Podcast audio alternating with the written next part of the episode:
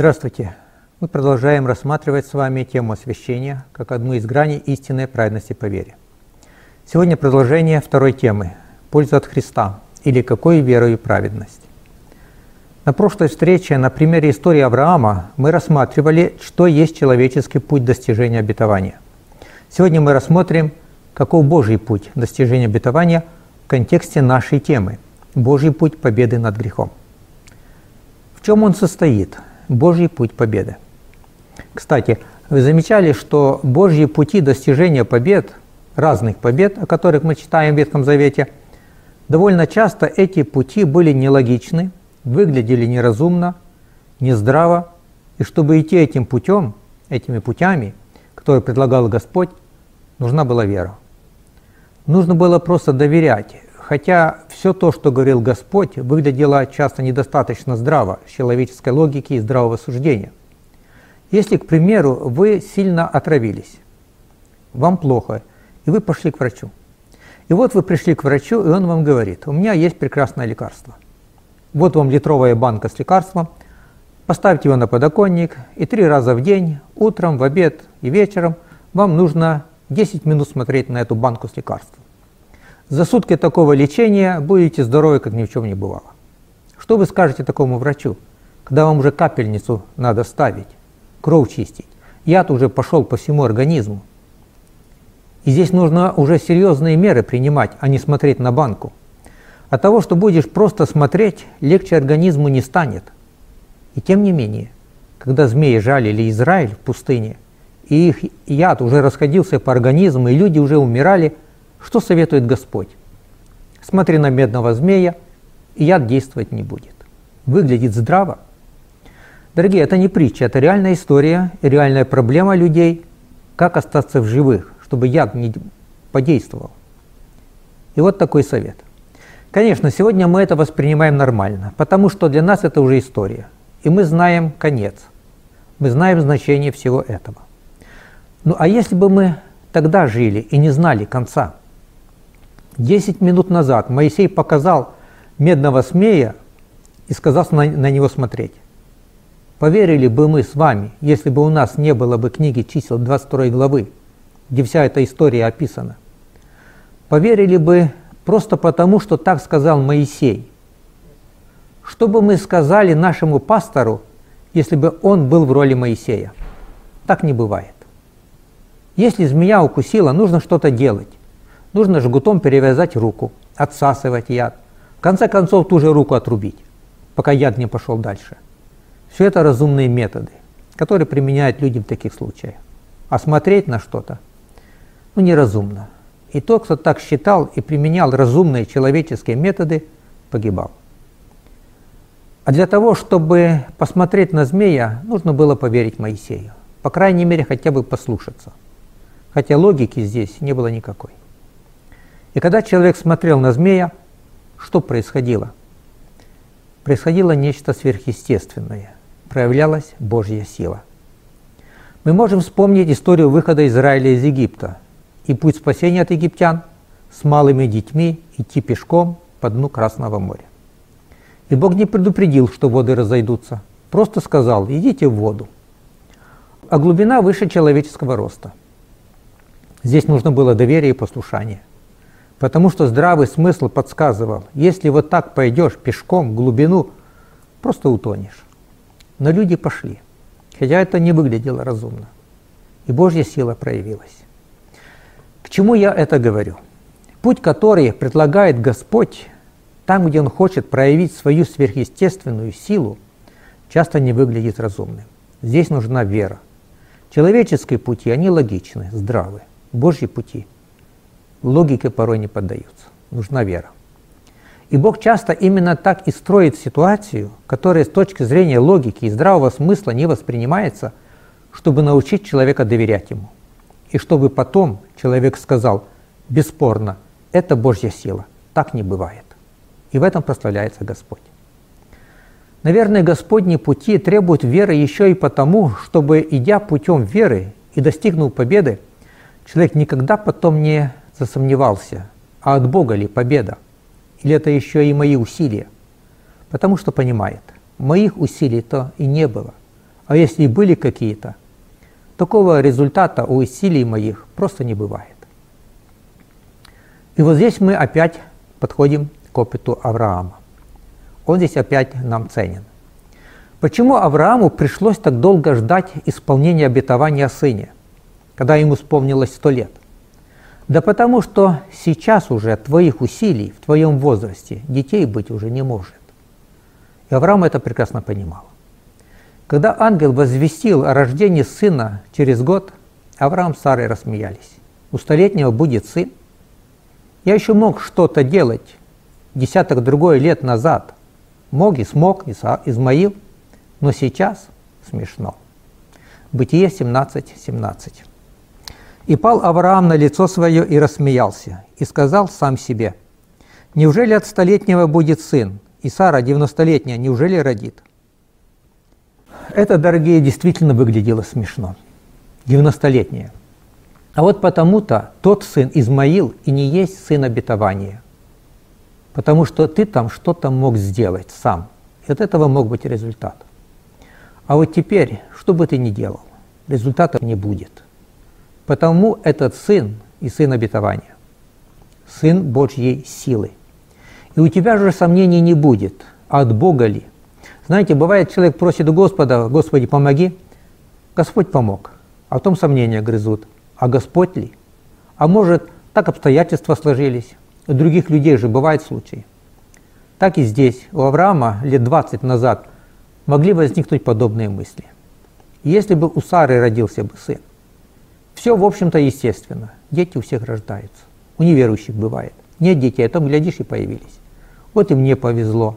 Я же еще не старый. Да и проблема-то не во мне, в Саре. Она бездетна. А у меня проблемы нет. Вот другая женщина, и сын родился. Я кое-что могу. А вот теперь уже, через 20 лет, и ты тоже уже ничего не можешь. И уже не повезет. Не бывает уже в твоем возрасте. И он это прекрасно понимал. И сомнений быть уже не могло. В Римлянам 4.19 говорится, что он понимал, что тело его почти столетнего уже омертвело.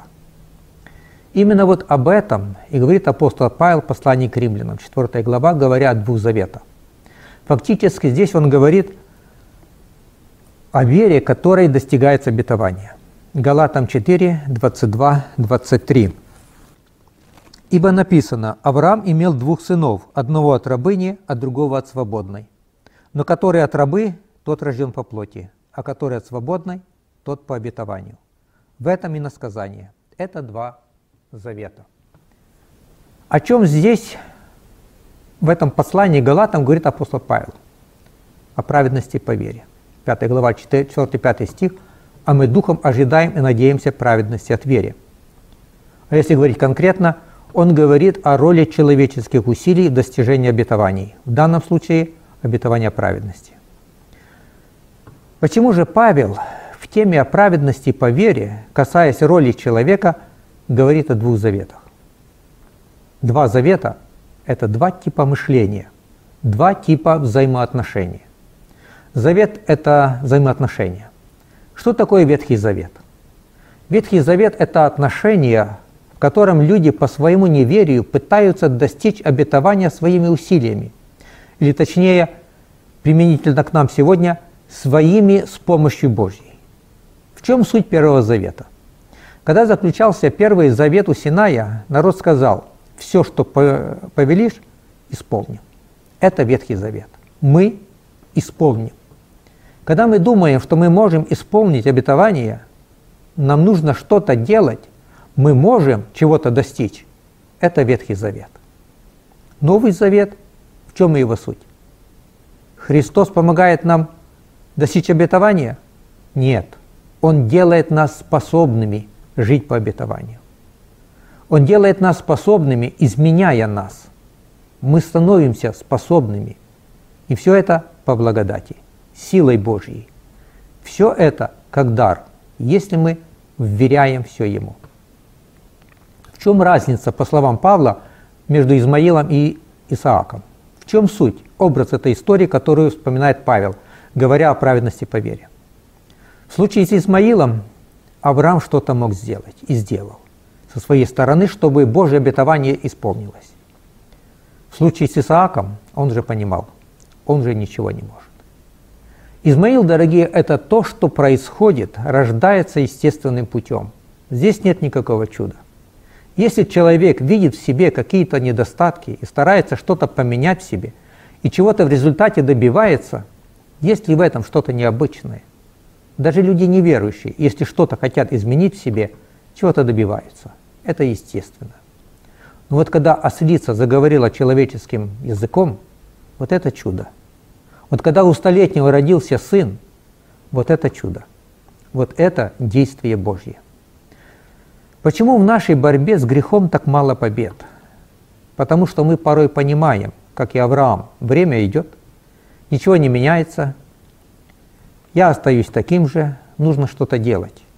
И если Бог мне поможет, то я с Божьей помощью, а Бог ждет, как однажды с Авраамом, когда мы осознаем, что мы ничего не можем, и скажем, Господи, только Ты сам можешь, своей силой, что-то во мне сделать. Очень важный вопрос. Можем ли мы с вами нашими усилиями достичь каких-то успехов в борьбе с грехом? Можем, конечно, однозначно можем, без сомнения. Но все это будет в глазах Божьих Измаил. Сын Авраама родился, это был его сын, его. Но это не был сын обетования. Это не было то, что обещал Бог. И методы Авраама были. Можем ли мы достичь победы в борьбе с грехом, какими-то пороками. Можем. Но это не та победа, которой, о которой говорит Господь. В результате моих усилий достижения праведности что-то, конечно, рождается, но это Измаил. Результатом моих усилий может быть только Измаил. Кстати, Уайт писала, что если нам удается достичь каких-то побед над грехом, то нам нужно каяться в этом, как Аврааму. Библия называет это плотской путь плотской подход к достижению обетования. Галатам 4, 23. Но который от рабы, тот рожден по плоти. Не по обетованию. Тот рожден благодаря желанию человека помочь Богу.